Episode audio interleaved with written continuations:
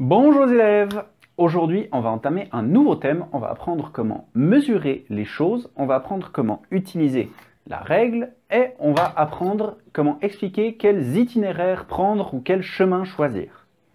Pour ce thème, il n'y aura pas besoin de savoir beaucoup de choses à la base. Juste, il faudra bien se rappeler des directions. C'est pour ça que le prochain exercice, il va être sur le sujet des directions. Il est très simple et vous devriez arriver sans problème. Rappelez-vous, quand vous regardez quelque chose, la droite c'est ce côté et la gauche c'est ce côté. Vous pouvez vous en rappeler grâce à la main avec laquelle vous écrivez. Si vous écrivez avec cette main, rappelez-vous que vous écrivez avec la main droite. Si vous écrivez avec celle-là, rappelez-vous que vous écrivez avec la main gauche. Ensuite, vous pourrez passer aux vidéos d'introduction du thème. C'est parti